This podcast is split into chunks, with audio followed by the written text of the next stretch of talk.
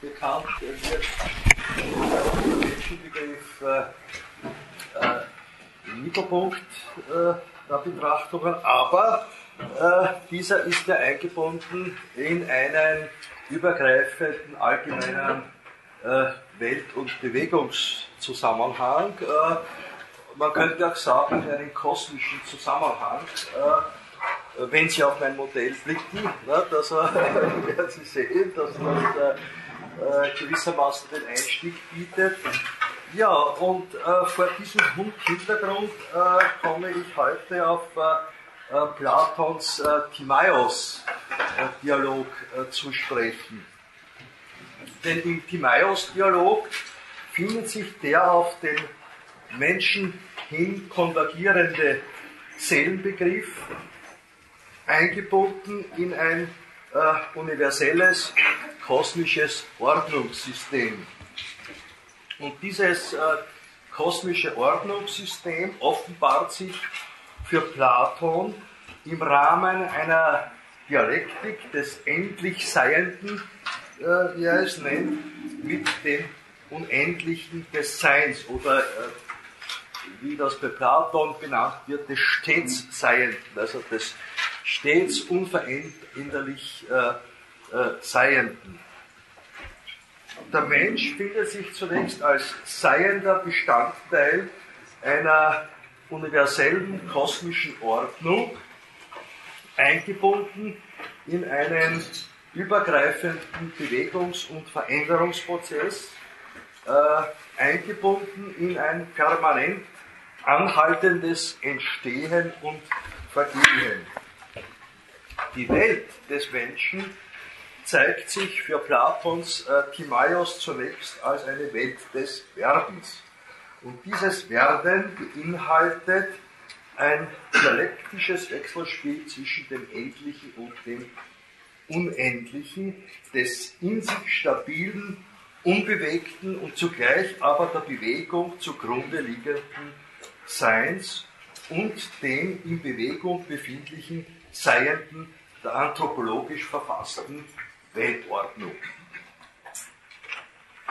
Der Mensch findet sich als Teil äh, der Welt äh, eines werdenden Seienden, äh, der das unbewegte Sein, das stets Seiende zugrunde liegt. Eine kleine Nebenbemerkung, äh, diese hier implizit eingeschriebene Dialektik des Endlichen mit dem Unendlichen finden Sie sehr schön dargestellt äh, in Hegels äh, Religionsphilosophie. Da gibt es ein eigenes Kapitel in die Dialektik des Endlichen mit dem Unendlichen. Äh, wer dazu Ambitionen hat von Ihnen, möge dieses einmal nachlesen. Von hier aus lässt sich dann auch wieder ein besonderer Blick auf den platonischen Timaeus werfen. Ja, und äh, wir werden ja späterhin auch auf Aristoteles äh, zu sprechen kommen. Und das, was äh, Aristoteles äh, in der Physik äh, auch äh, vor Augen führt, da geht es ja auch um Bewegungsfragen.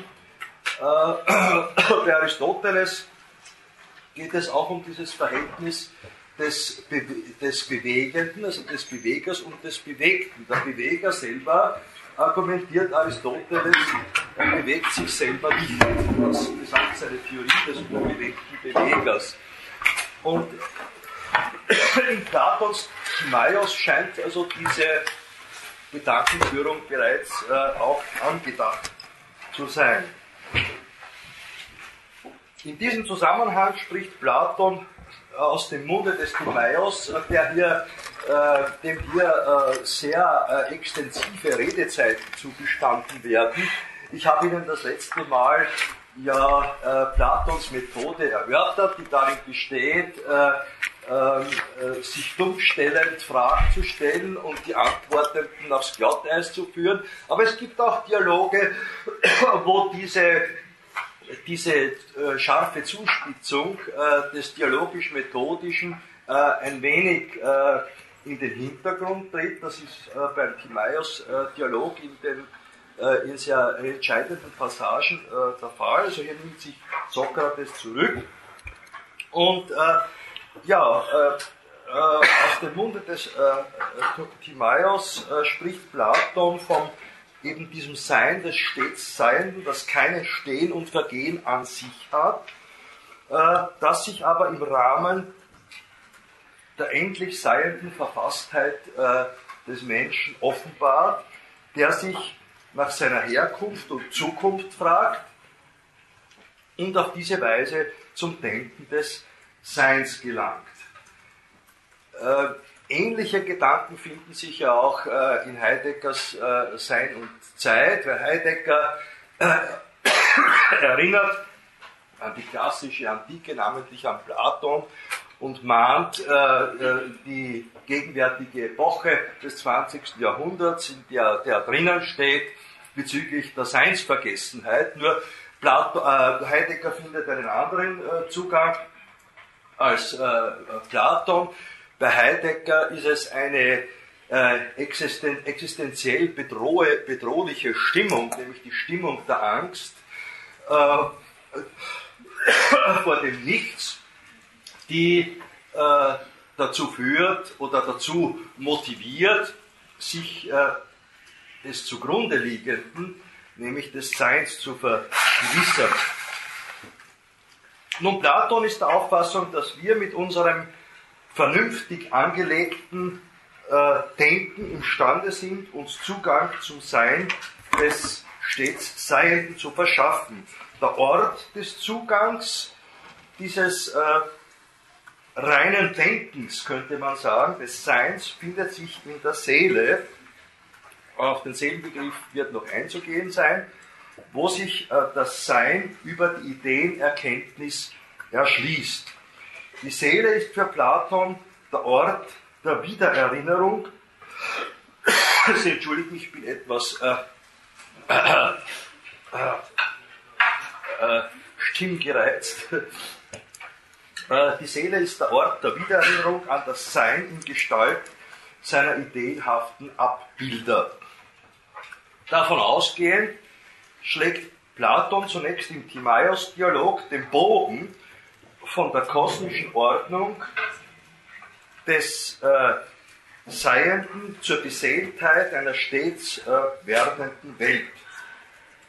Für beides, Kosmos und Seele, bildet das in sich einheitliche Sein, also das stets Seiende, die äh, in sich geschlossene äh, ontologische einheitliche Voraussetzung von all dem, was ist.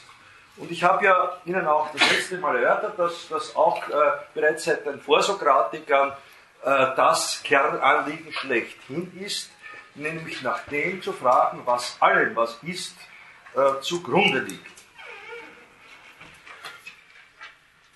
Ja, äh, Timaeus, äh, der äh, in Platons Dialog weitgehend am Wort ist, geht bei seinen Überlegungen in drei Schritten vor. Und zwar erstens einmal besteht der erste Schritt in der Erörterung der Differenz äh, zwischen dem Unendlichen und dem Endlichen, also zwischen dem Unveränderlichen und dem äh, äh, Veränderlichen, äh, sprich äh, dem Seienden und dem stets Seienden.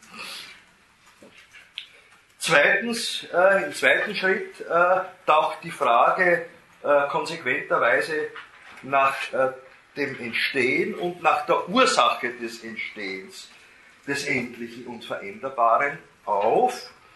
Und von hier äh, gelangt Platons Timaeus in einem dritten Schritt zur Erörterung des all dem Unveränderlichen eingeschriebenen ideellen Ortes, den wir betreten müssen, um uns äh, dem Unendlichen überhaupt gedanklich, denkend nähern zu können. Und das wird sich herausstellen, äh, ist äh, der Ort der Seele. Nun, ich äh, werde Ihnen dann auch einige Zitatausschnitte bringen zum ersten Schritt. Äh, also die Welt des Menschen verweist auf eine ontologische Differenz, auf eine Seinsdifferenz zwischen dem Sein als dem stets einheitlich und unveränderlich Seienden und dem veränderlichen, äh, stets werdenden Seienden. Worin das Entstehen und Vergehen äh, äh, eingeschrieben ist oder enthalten ist. Äh, ich bringe Ihnen äh, hier zunächst eine Zitatstelle aus dem Timaeus 27c bis 28b. Und zwar äh, übergibt äh, äh, Sokrates, also Timaeus, das Wort, weil zunächst einmal äh, einer der beteiligten äh, Kritias das vorschlägt, der sagt, dass Timaeus als der Sternenkundigste unter uns und derjenige, der es zur Hauptaufgabe seines Lebens sich machte, zur Kenntnis der Natur des Weltalls zu gelangen, zuerst rede und damit beginne, über die Entstehung der Welt zu sprechen mit, und mit der Erzeugung des Menschen aber schließe. Ja, das ist gewissermaßen der Vorschlag und äh, Sokrates äh, stimmt dem zu und sagt, so soll mir scheint es in vollkommener und glänzender Weise äh, mein Redeschmaus vergolten werden, demnach dürfte es also nun wohl, wie es scheint, an dir, O Timaios, sein, das Wort zu nehmen, nachdem du der Sitte gemäß der Götter Beistand dir erflehst. Ja, und äh, da äh, setzt, hebt also Timaios an und äh, sagt äh, folgendes. Zuerst äh, haben wir meiner Meinung nach dies zu unterscheiden.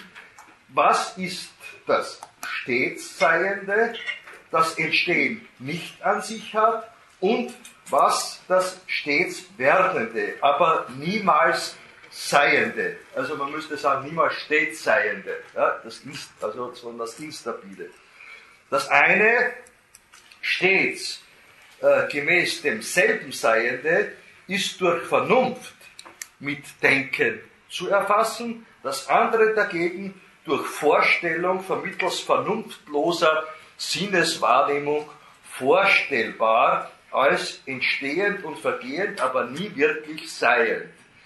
Also das entspricht auch, was hier gesagt wird, äh, der Intention des Sokrates äh, bzw. des Platon, nämlich, dass äh, der, sich der Zugang zum stets Seienden, Unveränderlichen über das, über das Denken erschließt und auf der anderen Seite dass er, wenn man sich verfängt gewissermaßen in sinnlich anschaubaren Vorstellungen, man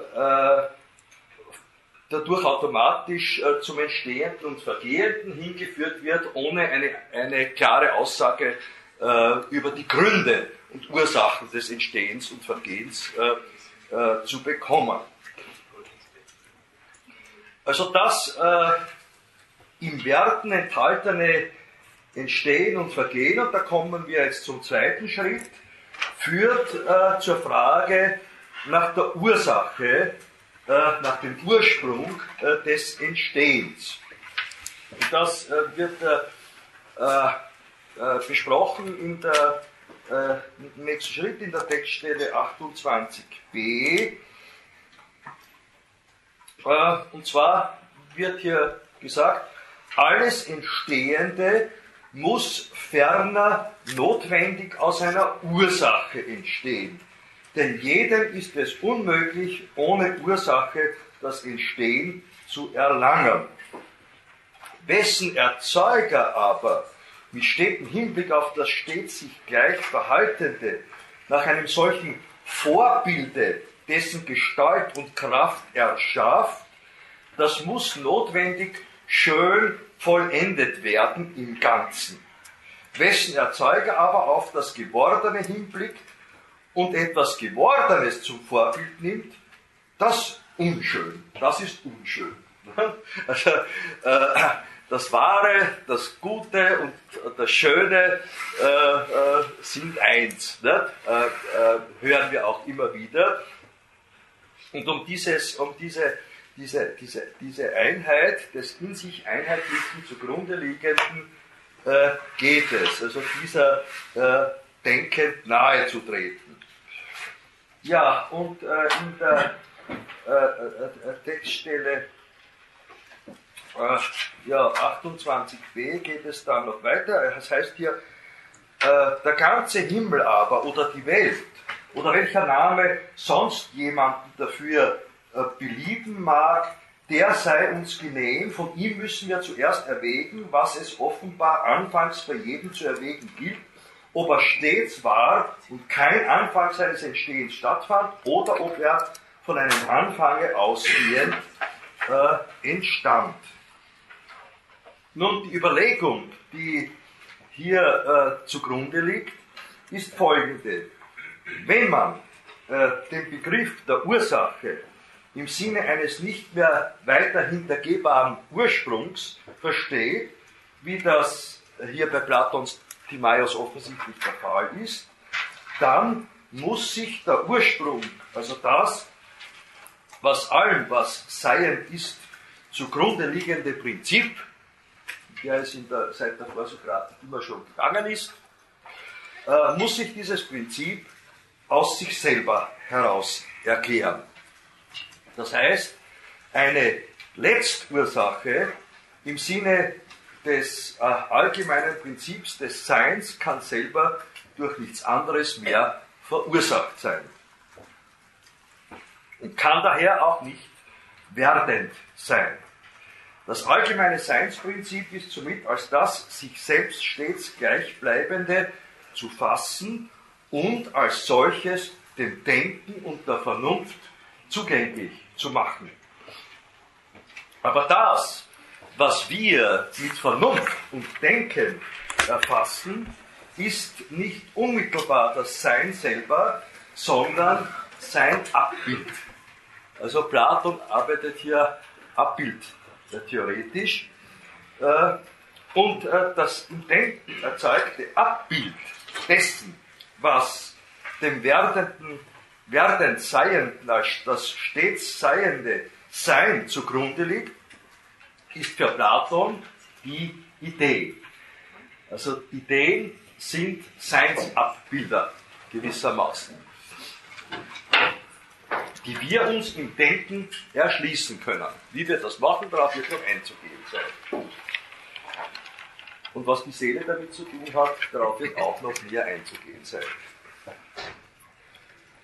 Äh, Sie sehen, wir bewegen uns hier äh, weitgehend auf der erkenntnistheoretischen Ebene, aber die ist für Platon konstitutiv, um überhaupt uns Menschen äh, äh, damit wir uns als Menschen äh, selber verstehen können. Ja, der Menschenbegriff äh, ist bei Platon eng gekoppelt an das Erkenntnisthema.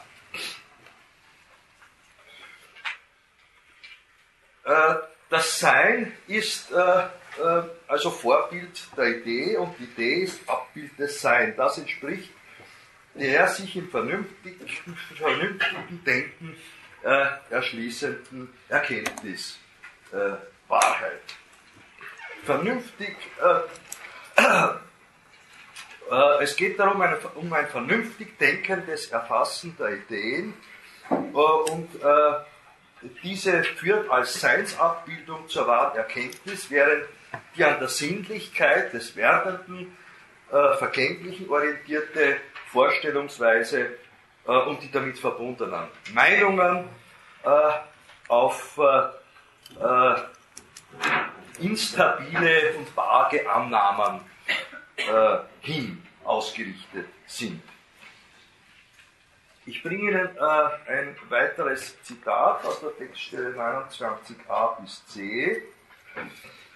Ja, da merken wir auch, dass hier, wir sagen ja, äh, die Etablierung der klassischen antiken Philosophie hat zu tun mit dem Weg vom Mythos zum Logos. Äh, natürlich äh, äh das, was äh, äh, im Mythos uns äh, entgegentritt, wird in der Logifizierung äh, der philosophischen Gedankenführung äh, nicht äh, in nichts aufgelöst, sondern wir sehen bei Platon sehr deutlich, findet sich, wenn Sie so wollen, im hegelischen Sinne in die philosophische Gedankenführung äh, aufgehoben. Es dominiert äh, die philosophische Fragestellung, aber insbesondere, wo es um die, um die Frage nach dem äh, kosmischen Weltordnungszusammenhang geht, äh, spielt noch sehr stark äh, äh, der Mythos hinein. Und das hören, werden wir jetzt auch gleich zu hören kriegen. Also bei dieser, beginnend mit der Textstelle 29a heißt es, äh, also es geht darum, den, den, also nach, der, nach der Ursache äh, der kosmischen Ordnung zu forschen und da wird äh, äh der Vater des Weltalls äh, äh, und dahinter schwingt der, der Gottesbegriff, der Götterbegriff ähm, mitgeführt. Und Timaeus sagt ja, also den Urheber und Vater dieses Weltalls aufzufinden, ist schwer. Nachdem man ihn aber auffand, in allen zu verkünden, unmöglich. Dies aber müssen wir ferner äh, über es erwägen, welchem Vorbilde sein Werkmeister, nach welchem Vorbilde sein Werkmeister es auferbaute ob nach dem stets ebenso und in gleicher Weise beschaffenen oder nach dem gewordenen. Also hier relativiert Platon, nicht? also äh, in, in, äh, äh, mit dem Mund des Timaios. Also es geht darum, sozusagen den gewissermaßen göttlichen Urheber aufzufinden, aber äh, äh, äh überall und allen zu verkünden, nicht? also das ist, das ist nicht möglich, das lassen wir mal beiseite, fragen wir uns nur, äh, nach welcher Art und Weise äh, hier äh, die kosmische Ordnung, nach welcher Struktur sie aufgebaut worden ist. Und die Intention ist eine eindeutige, nämlich mit Blick auf das Unvergängliche. Ist aber diese Welt schön und, mit ihr, und ihr Werkmeister gut, dann war offenbar sein Blick auf das Unvergängliche gerichtet, äh, bei der Voraussetzung dagegen, die auch nur auszusprechen frevelhaft wäre, auf das Gewordene. Also, äh, wenn man sagt, also die, die, äh, die kosmische Ordnung ist hin auf das, auf das Gewordene ausgerichtet, ne? also das geht nicht. Ne? Äh, die kosmische Ordnung muss äh, dem Unvergänglichen äh, entsprechen, das ihm als Ursache äh, zugrunde liegt des, dem Unvergänglichen, Unveränderlichen. Jedem aber ist gewiss offenbar auf das Unvergängliche, denn sie ist das Schönste alles Gewordenen. Er der beste aller Urheber. So also entstanden ist sie nach dem durch Nachdenken und Vernunft zu erfassenden und stets sich gleichbleibenden auferbaut.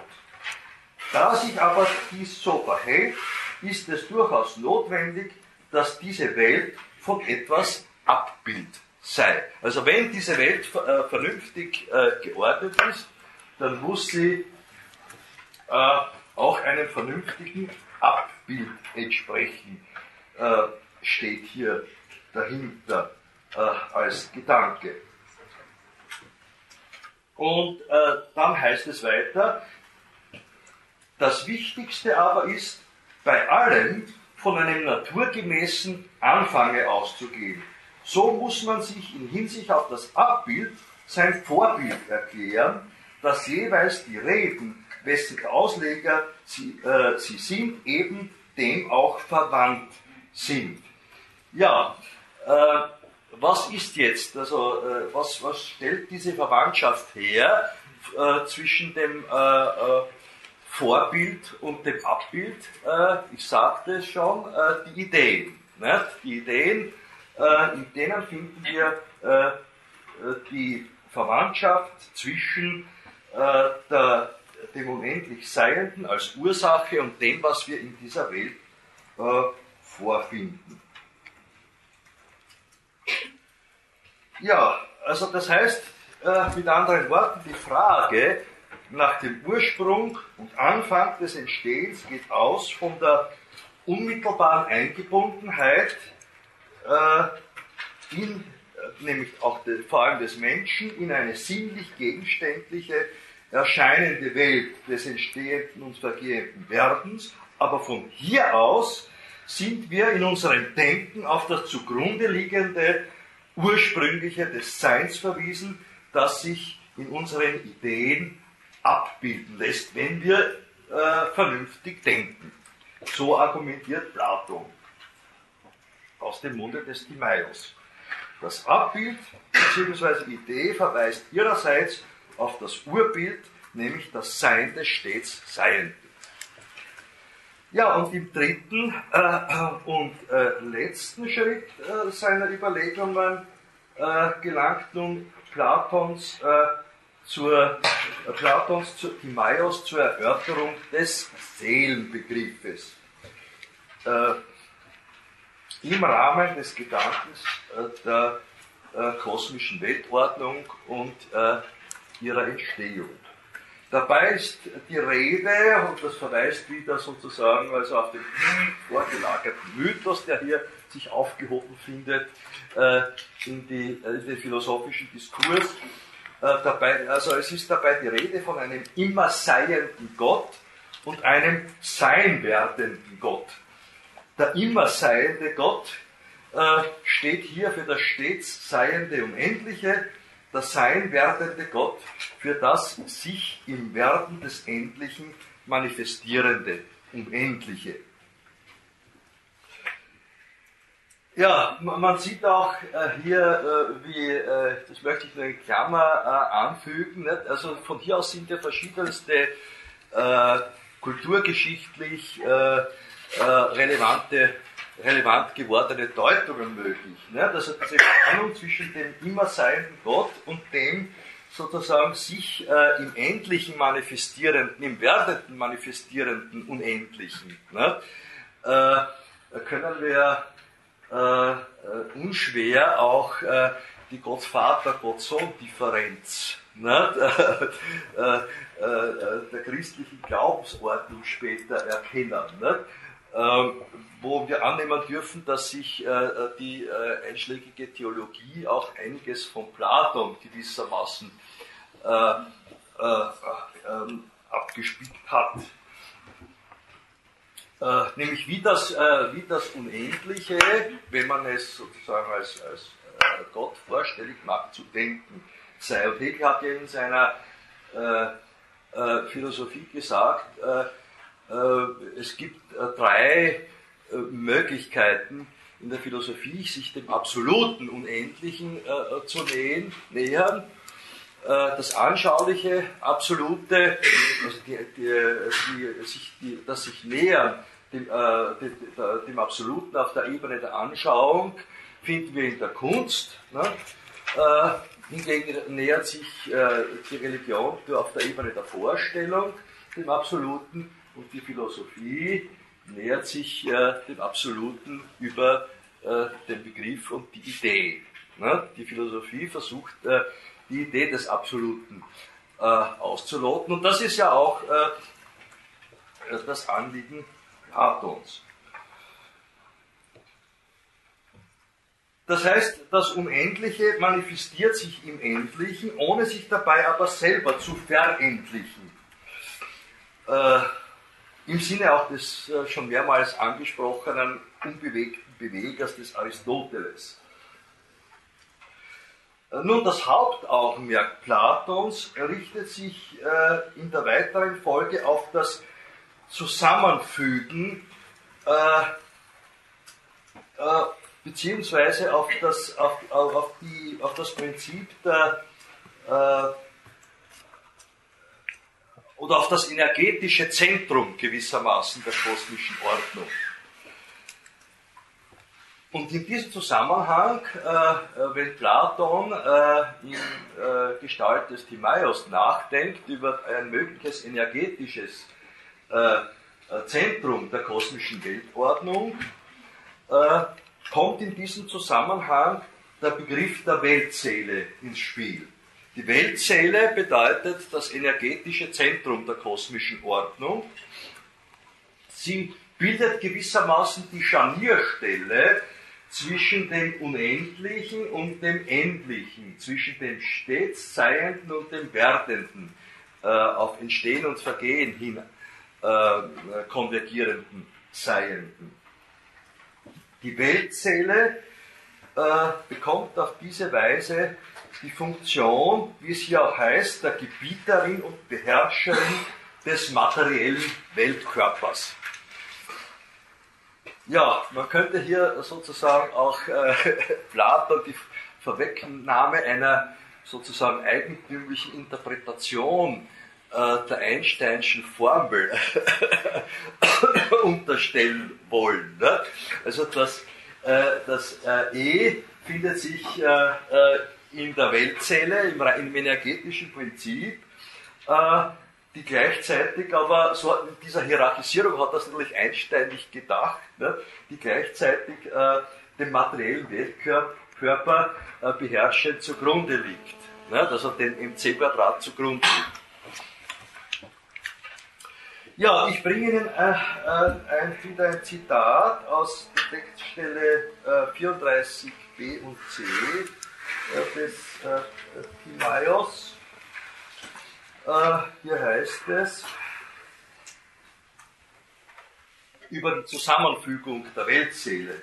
Also Platon äh, äh, benutzt ja auch zum Teil noch äh, eben äh, dem Mythos entnommene Metaphern und spricht hier vom immer seienden Gott, vom stets seienden Absoluten, äh, und der Zusammenfügung äh, des energetischen Prinzips der Welt, also der Weltseele.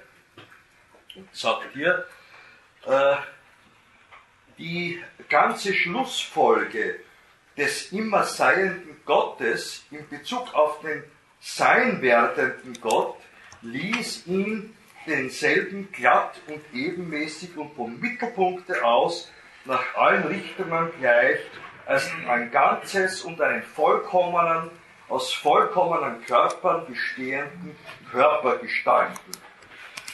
Ja, äh, was bedeutet, worauf weist diese, diese äh, Metaphorik hin? Nur auf die Kugelförmigkeit also der, äh, der Welt. Indem er aber seiner Mitte die Seele einpflanzte, ließ er diese das Ganze durchdringen und auch noch von außen her den Körper umgeben und bildete den einen, alleinigen, einzigen Himmel, einen im Kreise sich drehenden Kreis, vermögend durch die eigene Kraft sich selbst zu befruchten und keines anderen bedürftig, sondern sich selbst zur Genüge bekannt und befreundet, so erzeugte ihn als einen durch dieses äh, alles seligen Gott. Ja, also die Metapher des, des um sich sich drehenden Kreises ne, kann man sich mehrfach vorstellen, ne, namentlich des um, sich um seine Mitte äh, äh, axial drehenden Kreises, ne, dass äh, dem dann die Kugelförmigkeit äh, äh, resultiert. Die Kreismetapher äh, taucht auch später wieder auf, allerdings in einer anderen Art und Weise. Hegel hat ja mal dann davon gesprochen, dass sein System der Philosophie äh, ähm, äh, zu betrachten ist äh, als ein Kreis von Kreisen. Das heißt, man steigt sozusagen äh, an einem Punkt des Systems ein, kreist äh, und das kann man auch mit scharf S schreiben, wenn wir so wollen, ne? bis man dann also den nächsten Kreis der Systemebene betritt. Ne? Wobei Hegel in seiner, in, in der, in der, im Vorwort zu seiner äh, Logik äh, äh, frecherweise sagt, was ich nun im Folgenden ausführen werde, ist nichts anderes als die Gedanken Gottes vor der Schöpfung. Nicht? Ja, äh, also die Darstellung der, der Idee des Absoluten. Ne?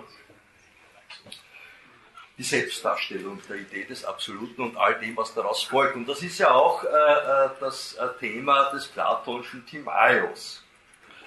Ja, es äh, heißt ja weiter, die, äh, Äh, die Seele aber ward nicht, wie wir jetzt äh, später von ihr äh, zu sprechen versuchen, so auch als das jüngere Erzeugnis von dem Gotte ersonnen. Also jetzt sagt, sagt Platons Timaeus Vorsicht. Ne? Leute, nicht, dass ihr jetzt glaubt, also, also Gott, das heißt also die absolute Ursache, hat zuerst äh, diese äh, kugelförmig gerundete kosmische äh, Ordnung geschaffen und dann erst die Seele, sondern die hat er ihr nur eingepflanzt im Endeffekt, aber die war schon immer da. Ne? Auf das kommt es dem, dem Platon auch an. Also die Seele aber war nicht, wie wir jetzt später von ihr sprechen versuchen, zu sprechen versuchen, so auch als das jüngere Erzeugnis von dem Gott ersonnen. Denn Nimmer hätte er wohl gestattet, dass das Ältere von dem Jüngeren, mit dem er es verband, beherrscht würde, sondern wir drücken uns wohl nur so aus, wie wir gar häufig vom Zufall und dem Geratewohl abhängen. Ah, er aber gestaltete die ihrer Entstehung und ihrer Vorzüglichkeit nach frühere und ältere Seele als Gebieterin und Beherrscherin des ihr unterworfenen Körpers. Ja, also das ist äh, Platon wichtig, sie mal zu unterstreichen. Ja. Also die Welt als solche ist äh, eine gewordene und daher mit Entstehen und Vergehen behaftet. Darin eingelagert in alles ist alles sinnlich Wahrnehmbare. Die Seele dagegen ist der Ort des Intelligiblen, des Denkbaren, das heißt, die Seele ist der Ort der Erkenntnis. Und als solche manifestiert sich die Seele auch im Rahmen ihrer humanspezifischen Verkörperungen, logischerweise, nicht? wenn man den Gedanken ganz konsequent fortführt.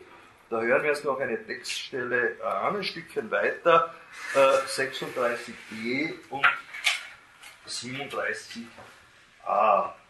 Das Erkennen der Seele. Als nun die ganze Zusammenfügung der Seele, der Weisheit des Zusammenfügens gemäß gediehen war, gestaltete er darauf alles Körperliche innerhalb derselben und brachte es, die Mitte der Mitte verbindet, verbindend mit ihr in Einklang.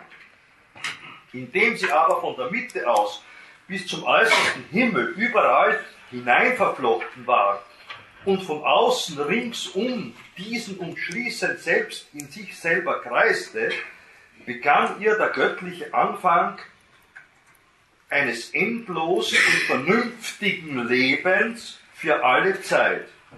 Und der Leib des Himmels war ein sichtbarer, die Seele aber unsichtbar, doch des Denkens und des Einklanges teilhafte, teilhaftig, indem der Beste alles Denkbaren und immer Seienden zum Besten alles Gewordenen sie werden ließ. Also mit der Seele können wir dem, äh, dem stets Seienden Unendlichen, am stets Seienden Unendlichen teilhaben, heißt das. Äh, also als Ort der Erkenntnis gilt die Seele vor allem auch deswegen, weil sie in sich und mit sich identisch ist und dabei gleichzeitig auch differenzierungsfähig. Das heißt, dass die Seele der Ort ist, wo zwischen dem Unendlichen, dem stets Seienden und Selben und dem vielfältig verschiedenen Endlichen vermittelt werden kann. Der Akt dieser Vermittlung zwischen dem Unendlichen und dem Endlichen äh, ist für Platon der Akt des äh, über die Seele geführten denkenden Erkennens. Und äh, damit bringe ich Ihnen aus dem Timaeus also noch ein letztes äh, äh, Zitat, die Textstelle 35b, wo gesagt wird, da sie nun, die Seele nämlich, aus drei Bestandteilen desselben, des Verschiedenen und des Seins äh, gemischt ist. Also die Seele beinhaltet, impliziert drei Dimensionen. Ja? Äh, also dasselbe, also das, das Identische, das Verschiedene, oder wenn Sie so wollen, die Einheit, die Differenz, ja, das Einheitliche, das Differente und das Sein als solches. Und das Sein äh, äh, übergreift sozusagen dasselbe und das Verschiedene. Wir denken an diesen Zusammenhang vielleicht auch vorwegnehmend oder diejenigen, die mit Hegel schon Bekanntschaft äh, gemacht haben, an sein Diktum von der Identität, der Identität äh, und der Nicht-Identität ne, im Sinne äh, des absoluten Prinzips.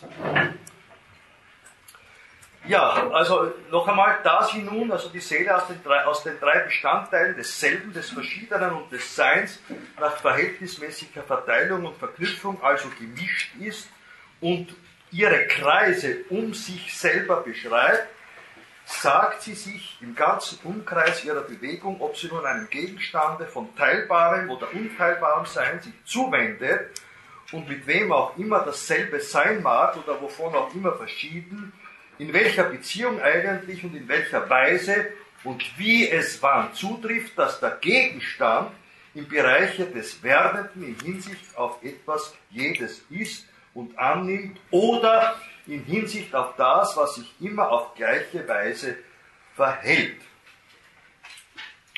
Das äh, äh, heißt nun zusammengefasst, wenn nun diese Rede ebenso wahr ob sie dem Verschiedenen oder demselben sich zuwendet, indem sie in dem sich selbst bewegend, laut und geräuschlos sich erhebt, auf das sinnlich Wahrnehmbare sich erstreckt und es des Verschiedenen richtiger Kreislauf der ganzen Seele davon Kunde gibt, dann erzeugen sich zuverlässige und richtige Meinungen und Annahmen.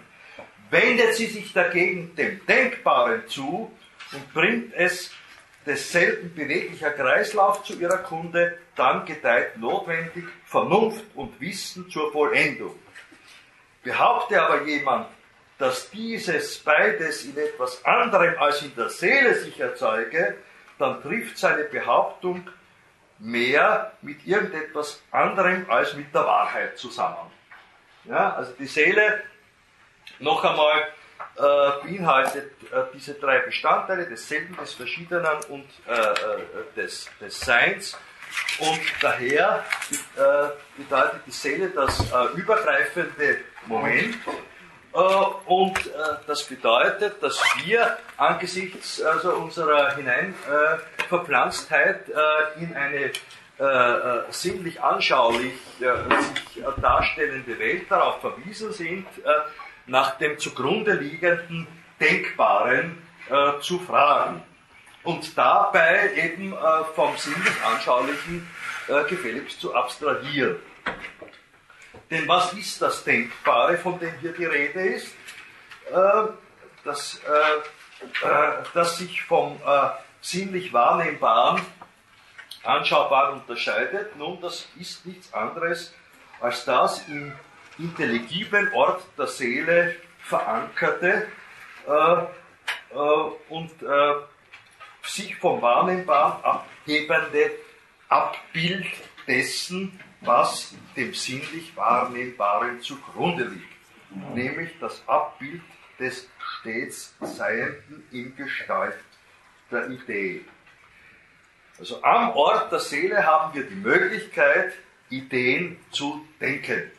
Ideen als Abbild des stets Seienden Unendlichen, die es uns ermöglichen, das endlich Werdende kognitiv zu bearbeiten und begrifflich zu fassen, das heißt zu erkennen.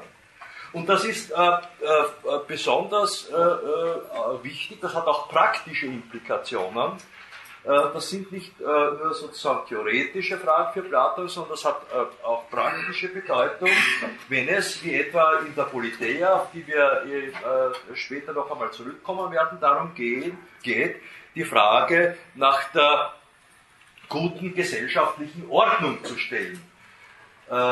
Also ausgehend sozusagen von einem kosmischen Weltzusammenhang, dem die Seele als energetisches Zentrum eingepflanzt ist, äh, welches sich als äh, äh, Grundlage äh, des Erkennens äh, äh, der Ideen, als Abbilder des stets Seienden ähm, herausstellt. Auf dieser Grundlage gilt es auch, die Gesellschaft, die, die gerechte und gute gesellschaftliche Ordnung ausfindig zu machen. Und äh, im Staatsmann-Dialog, auf den wird auch noch zurückzukommen sein, äh, geht es auch dann darum, um die Frage, welche gewissermaßen politische Qualifikation jemand haben muss, damit er in der Lage ist, eine nach der äh, Idee des Guten ausgerichtete äh, gesellschaftliche Ordnung anzuleiten. Ne? Das sind äh, bei Platon in der Regel die Philosophenkönige. Was müssen die können? Ne? Äh, und wie schaut, würde das System ausschauen der, äh, der, der Gesellschaft, wenn äh, die Ordnungsstrukturen nicht dem Guten entsprechen? Ne? Das finden wir etwa am Anfang der Politeia, das habe ich das letzte Mal, glaube ich, erwähnt, also angedeutet in Gestalt des Thrasymachos, der da sagt, Leute, ihr könnt da stundenlang äh, äh, euch in eure Seele versenken wollen und nachdenken wollen, äh, was äh, die Idee der Gerechtigkeit ist. Ich sage euch, gerecht ist das, was dem Stärkeren nützt. Ne? Basta. Ne? Also das wäre sozusagen äh, die an der sinnlichen Anschauung, äh, in der sinnlichen Anschauung verfasste Form der Gestaltung von Gesellschaft, also ein totalitäres, totalitäres Gewaltregime, äh, das äh, sich äh, der Einsicht in die Idee des Guten entschlagen würde, also dieser sich nicht widmen würde. Das ist die Perspektive Platos und deswegen ist es wichtig, weil eben die Seele ist die Drehscheibe sozusagen für, für die Erkenntnis mit Relevanz in theoretisch theoretischer, theoretisch und praktisch-philosophischen Fragen, wenn Sie so wollen. Ne? Äh, und äh, deswegen ist es äh, Platon darum zu tun, im Timaeus darzulegen, dass diese Humanspezifizierung, die ja die Seele bedeutet, eingebunden ist in einen übergreifenden kosmischen Zusammenhang. Ne? Ähnlich können Sie das ja eben ersehen aus dem Modell, das ich Ihnen äh, zur Verfügung gestellt habe, dass wir zunächst einmal also den Gesamtzusammenhang ins Auge rücken müssen, ne? wobei äh, äh, ich eher dazu neigen würde, das konnten Sie ja meinem Modell entnehmen bisher, äh, äh, der Position des äh, Heraklit zuzuneigen, ne? dass das äh, allgemeine Prinzip aufzufassen ist, und das, das Sein als allgemeines Prinzip äh, aufzufassen ist, äh, eben als ein werdendes und mit seinen Werten zu diskutieren ist, während Platon es darum zu tun ist, im Sinne der parmenideischen Gedankenführung stets vom Werdenden auf das unbewegt Seiende, stets Seiende zurückzublicken. Also dort den Fokus hinzurichten. Ja, äh, also es geht darum, äh, die Ideen als Abbilder des stets Seienden, äh, Unendlichen zu fassen, die es uns ermöglichen, das endlich Werdende, in das wir mitten hineingestellt sind, und da stimme ich ja mit Platon durchaus überein. Das ist die Aufgabe der Philosophie, nämlich kognitiv zu verarbeiten und begrifflich zu fassen, das heißt zu erkennen. Aber wie dieser Erkenntnisprozess beschaffen ist, erklärt uns Platon äh, äh, im Dialog Menon, und zwar äh, folgendermaßen. Also wie schaut äh, diese, diese äh, Möglichkeit äh, des ideenhaften Abbildens des stets Seienden aus? Wie funktioniert der Erkenntnisprozess? Und da, also im Dialog Menon versucht das Platon darzulegen anhand des Tugendbegriffes. Und zwar schaut äh, das so aus, dass äh, Platon äh, in Gestalt des Sokrates und des Dialogpartners Menon argumentiert, dass wir mit unserer Seele die Möglichkeit haben, Ideen zu denken. Das ist schon jetzt klar geworden. Ideen als Abbilder des Stetseienden und, äh, Unendlichen, die es uns ermöglichen, äh, äh, eben das äh, endlich Werdende zu erfassen. Und die Frage, die Menon äh, an seinen Gesprächspartner Sokrates in diesem Dialog äh, richt, stellt, ist folgende. Wenn ich Das Problem ist nämlich folgendes. Wenn ich nach einer Idee suche, in dem Fall, wenn ich nach der Idee der Tugend suche, wonach suche ich dabei eigentlich? Wie geht das? Denn, wie, so lautet die Frage, kann ich etwas suchen, was ich nicht kenne? Ne? Ich möchte äh, in den Postkasten einen Brief einwerfen nicht, und habe aber keine Idee äh, äh, des Postkastels. Ich kenne das nicht. Nicht? Also nach was soll ich dann suchen, wo ich meinen Brief einwerfen möchte, nicht? zum Beispiel. Also wie kann ich nach etwas suchen, was ich nicht kenne? Und die Antwort des Sokrates ist folgende. Du musst dich eben an den Ort deiner Seele begeben, musst dich in dich versenken gewissermaßen und musst versuchen, dich an die Idee, in dem Fall an die Idee der Tugend zu erinnern.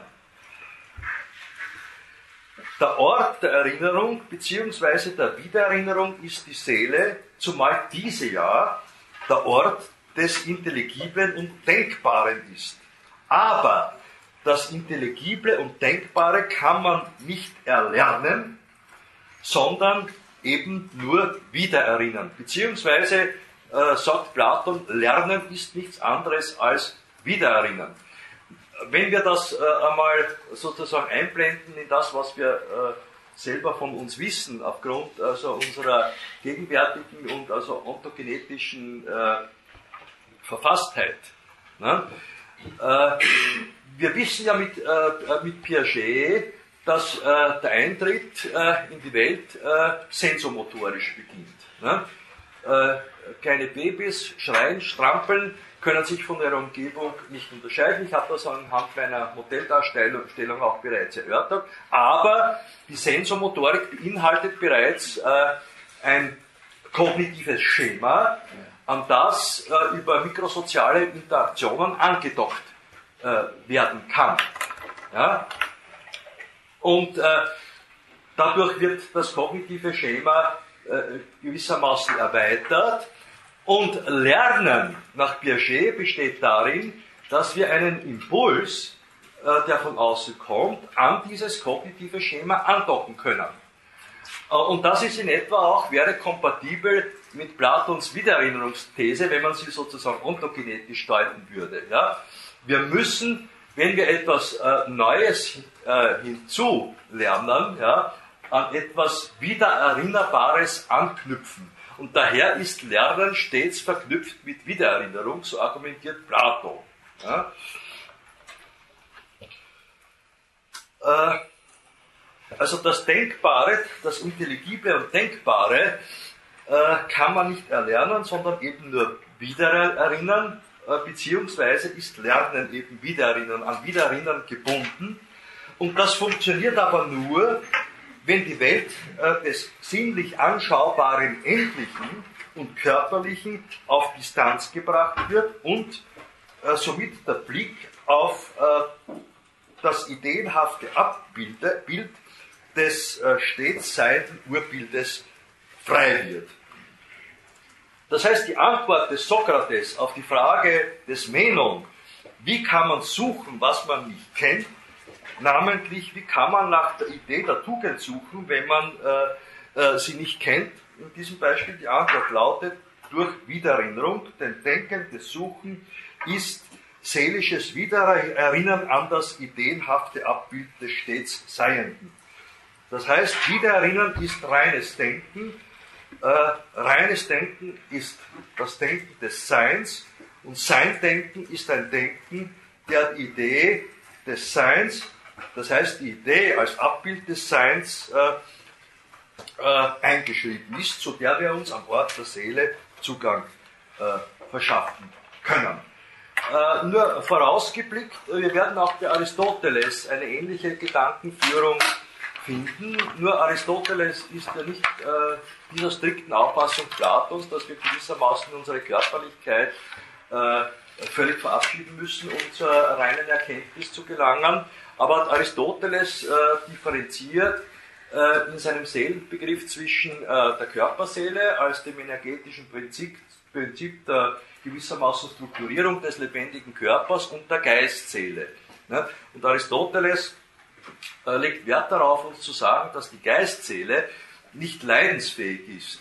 Was heißt das? Die wird dann, wenn ich Aristoteles Ihnen bringen werde, noch einmal darauf zurückkommen. Äh, was ist die Seele? Die Seele ist insgesamt äh, ein Formprinzip. Ja?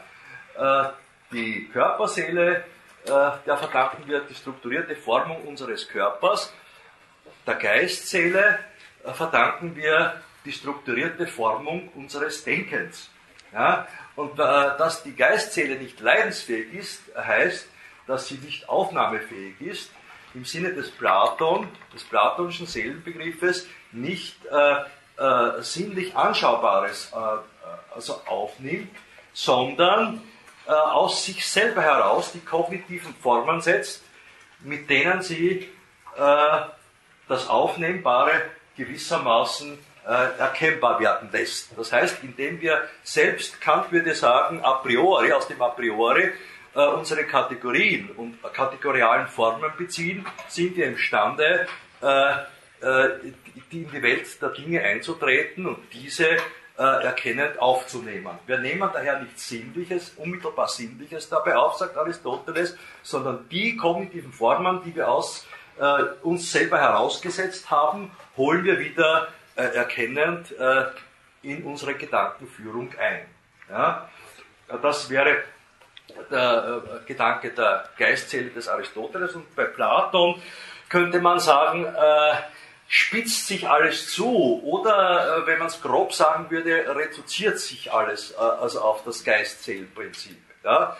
Äh, also die Körperseelenartigkeit oder die Zusammenhänglichkeit von Körper und Seele ist Platon fremd gewissermaßen. Also das ist etwas, was er von sich weiß. Wir müssen uns sozusagen stets auf die Position der reinen Geistseele, also des reinen Denkens begeben, im Descartes'schen Sinne, um äh, überhaupt einen Zugriff äh, zu den Ideenabbildern des stets Seienden, äh, Guten, Wahren und Schönen äh, gewinnen zu können. Ja, äh, das äh, war heute der Versuch, Ihnen darzulegen, in Anlehnung auch an meine Modellierung des Menschenbegriffes, wie das aus der Sicht von Platon ausschaut, dass wir uns eingebunden in ein übergreifendes äh, kosmisches Ordnungssystem finden. Und äh, das nächste Mal werde ich Ihnen dann den Seelenbegriff bei Platon näher erörtern, fokussieren in Verbindung mit äh, dem, Begriff des, äh, dem, äh, dem Begriff des Gesellschaftlichen und Politischen. Das heißt, ich werde nächstens, äh, und das wird die, die letzte Vorlesung äh, zu Platon sein, ja, im Rahmen dieser, dieser Vorlesung auf Platons Phaidon eingehen in Verbindung äh, mit der Politeia und dem Staatsmanntext, also dem Politikos.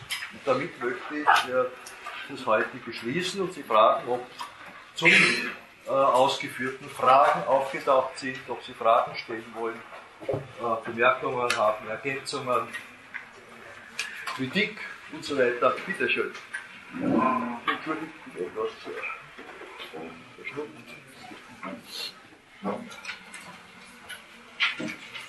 Gut, bitte. Ich hätte eine grundsätzliche Frage zum, antiken Menschenbegriff. Ja. Ähm, ziemlich vor allem auf Thomas Nell, der hat ja in seinem Leben des Geistes dargestellt, wie der mythologisch der homerische Menschenbegriff zu sagen, da gab es keine Vorstellung von autonomen Subjekt, also ja. der Mensch war so eine Art Aggregat von Teilen physischen und ohne auch ein universelle Kräfte, also das können irrationale Kräfte sein, Kräfte. Ja, ja. Das sind so später bewundert. Ähm, es gab auch natürlich schon keinen Begriff für, für Worte wie äh, Menschheit, Menschengeschlecht. Ähm, wie sehen, wie würden Sie das sehen? Also er schreibt zum Beispiel, nie hat im ersten Briefe von der Idee des Menschen gesprochen. Ja. Ähm, würden Sie sehen, dass das sozusagen nur vom Menschen im Zusammenhang Theorie, im Zusammenhang mit Göttern gesprochen oder es nicht allwissend, nicht unsterblich und so weiter, oder im Sinne Mensch, äh, technologisch, kulturell, äh, Mensch im Gegensatz zu Barbar, aber nicht im Sinne einer positiven Idee eines Menschen, eines Subjektes. Ja, naja, es, also erstens einmal der, der, die Idee des Menschen taucht auch bei Platon nicht als solche auf. Und bei, auch bei Aristoteles müssen wir uns den Menschenbegriff äh, äh zusammen äh, also. Ja. Aber äh, der Menschenbegriff ist einmal implizit äh, da und steht, und äh, wie ich das auch in meinem Modell bereits dargelegt habe, bereits auch bei Platon in der Spannung von Individualität und äh, Gesellschaftlichkeit. Ja? Äh, äh, das, Sie haben also äh, dann auch äh, den, nach dem, also den Gattungsbegriff ins Spiel gebracht. Wird der Mensch als menschliche Gattung gefasst oder nicht? Äh, er wird in erster Linie zunächst als Individuum gefasst und das kristallisiert sich bei Aristoteles deutlich heraus, aber in der Spannung hin zum, zum Gesellschaftlichen. Ne? Äh, in der Metaphysik äh, betont Aristoteles, dass die Wesensbestimmung des Menschen beim Individuum zu finden ist. Äh, das ist sozusagen die letzte Möglichkeit, das die Menschen zu bestimmen. Beim ausgehend also vom, vom unteilbaren, sich aus sich selber erklärenden Prinzip, das der Individualität, aber gleichzeitig ist diese unteilbare Individualität nur zusammen mit anderen erlangbar. Und gleichzeitig also legt auch Aristoteles in der Metaphysik dar, warum der Gattungsbegriff äh, hier nicht äh, ausreicht, weil Gattung, der Gattungsbegriff in sich selber ja wiederum äh, teilbar ist, ne? also in unterschiedlichen Arten und Typen und so weiter. Äh, jetzt also, was die Autonomie betrifft, ja, äh, in dieser Spannung äh, von Individualität und Gesellschaftlichkeit findet sich schon implizit eine äh, Autonomie-Herausforderung. Ne? Denn äh, worauf es ankommt in Platons Staatsmann, und das konvergiert ja um den, um den äh, Freiheitsbegriff, den Begriff der Freiwilligkeit. Ne? Äh, ich werde darauf zurückkommen. Für Platon äh, besteht die Aufgabe des, des, äh, des einsichtigen, ideeneinsichtigen Staatsmannes, ähm, in der freiwilligen Herdenwartung über freiwillige Lebewesen. Und diese Freiwilligkeit impliziert natürlich äh, eine basale Autonomie, weil ohne diese äh, ja auch niemand äh, für das, was er tut, verantwortlich gemacht werden kann. Und das geschieht bei Platon sehr wohl. Da spricht er, ich werde darauf zurückkommen, im Politikos von den Mitgliedern der menschlichen Rindviehherde ne, äh, mit den gespitzten Hörnern. Das sind denen, diejenigen, denen die Hörner noch nicht abgeschliffen worden sind. Aber die Hörner müssen nur abgeschliffen werden äh, äh, zum Zwecke dessen, dass äh, die Beteiligten zunehmend selbst äh, eigenaktiv einsichtig werden. Also die freiwillige Herdenwartung über, die, über freiwillige Lebewesen Deren Zielsetzung besteht darin, äh, die äh, Mitglieder der menschlichen Gesellschaft äh, gewissermaßen zur Eigen-, zur Selbsteinsichtigkeit zu führen. Und das impliziert natürlich eine basale Autonomie, ohne die geht das nicht.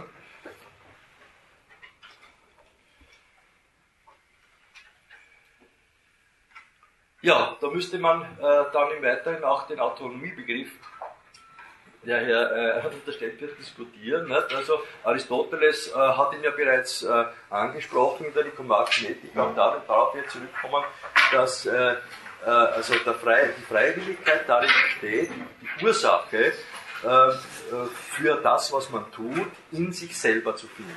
Nicht? Also das, was später der Kant, der mit der Kausalität aus Freiheit, nicht? also verknüpfte Autonomiebegriff bedeutet. Ja, also wenn ich kurz nochmal. Äh, Bitte, ja. Vor allem eigentlich um den, um den äh, Gattungsbegriff gegangen, weil, äh, wie Sie zum Beispiel einen Satz von Thomas Nell interpretieren, der zum Beispiel wörtlich schreibt, nie und ich im Ernst von der Idee des Menschen gesprochen. Also, das ist sozusagen äh, immer nur im Kontext mit, äh, mit den Göttern, im chemisch-theoretischen äh, Kontext. Äh, aber das Na, naja, nein. Bei Aristoteles ist eindeutig der Gattungsbegriff äh, dem Begriff des Individuums gewissermaßen untergeordnet, als im Sinne der Wesensbestimmung des Menschen. Ja? sodass das Individuum gewissermaßen ist das äh, Entscheidende. Aber äh, also, natürlich leugnet Aristoteles nicht also den, den Gattungsbegriff, aber der ist dem Individuumsbegriff untergeordnet und so könnte man äh, auch sagen, dass die, dass die Polis, also die äh, Gemeinschaft äh, der Individuen, äh, der vergesellschafteten Individuen eine Bedingung dafür ist, dass die Individualität äh, der einzelnen Mitglieder der Polis tatsächlich realisiert werden kann. Das ist sozusagen die Rahmenstruktur, innerhalb derer die Individualität realisiert werden kann. Wobei aber die, also die Gattung, äh, der Gattungsbegriff ist gewissermaßen äh, ja, äh, eine, eine Scharnierstelle äh, zwischen dem Individuumsbegriff und dem Polisbegriff, wenn Sie so wollen. Ne?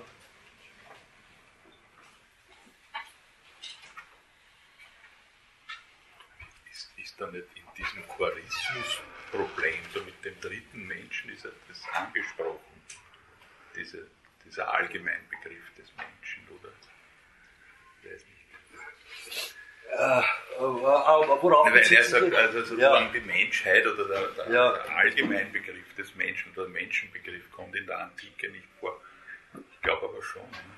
Also ja, na, ich habe nur gesagt, ja. dass, äh, darum äh, diskutiere ich ja den Menschenbegriff bei Platon, aber der ist der, der äh, platonischen Konzeption eingeschrieben. Ja. Aber es gibt bei Platon keine, äh, keine, keine Idee des Menschen. Ne? Da müsste, wenn er konsequent wäre, müsste eigentlich äh, einen Dialog äh, geschrieben haben, wo es darum geht, äh, so heute sprechen wir äh, äh, über die Idee des, über den Menschen, nicht? was ist der Mensch? Nicht? Die Frage taucht schon auf, aber es taucht keine Idee des Menschen auf. Nicht? Äh, aber implizit sehen wir, dass der Menschenbegriff also auf den Seelenbegriff hinvergiert, weil die Seele gewissermaßen die, die Drehscheibe für die Humanspezifizierung schlechthin ist bei Platon. Bitte. Kommt es dann nicht später im Christentum, dass der Mensch Abbild Gottes ist? Das könnte man in diese Schiene hineinfassen, dass sozusagen Gott das Ideal, die Idee ist und der Mensch dann das Abbild von Gott. Ja, also dass die Idee des Menschen äh, gewissermaßen äh, äh, im Sinne des, äh, des, des Abbildes ja, Gott, äh, Gottes besteht, nicht? wobei natürlich das Abbild niemals mit dem Vorbild zusammenfallen kann. Nicht? Und auch nicht, äh, das wird auch bei Plato bereits im Timaeus betont. Nicht? Also das, das Abbild kann das Vorbild nicht einholen, nicht? aber es kann sich ihm gedanklich nähern. Also wäre das jetzt nicht so hergeholt. Bitte? Wäre das jetzt nicht so weit hergeholt. Ja Nein, ich habe ja, ich habe darauf hingewiesen, dass sozusagen im, im äh, Gedankengut, äh, also der, äh, der christlichen Glaubenskultur, äh, vieles vom äh, drinnen steckt, also was äh, bei Platon diskutiert wird. Ne? Also namentlich also der Seelenbegriff und das um ihn herum kreisende ne? ist ja hier ein, eine zentrale Thematik. Ne?